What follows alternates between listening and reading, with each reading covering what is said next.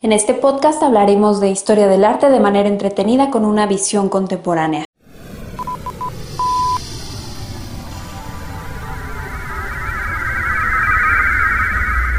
Sepultar el pasado.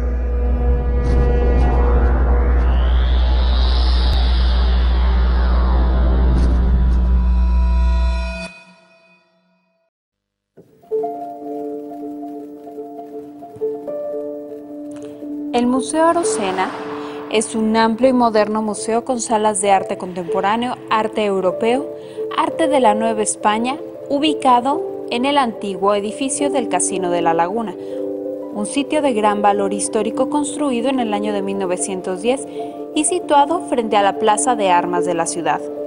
La superficie del museo comprende 5.000 metros cuadrados, construido justamente en el año ya mencionado 1910 por el arquitecto francés Louis Chanel. El inmueble fue restaurado y equipado con tecnología de última generación, contando con la asesoría de un equipo de expertos. La historia de la colección Arocena surge directamente de la línea familiar de Rafael de Arocena y Arvide, un inmigrante vasco nacido en 1847, que se estableció en la región lagunera como agricultor y empresario. Su trascendencia se basó en el éxito económico que alcanzó el cultivo del algodón. Fue precisamente él quien introdujo una semilla de algodón de origen norteamericano en la región.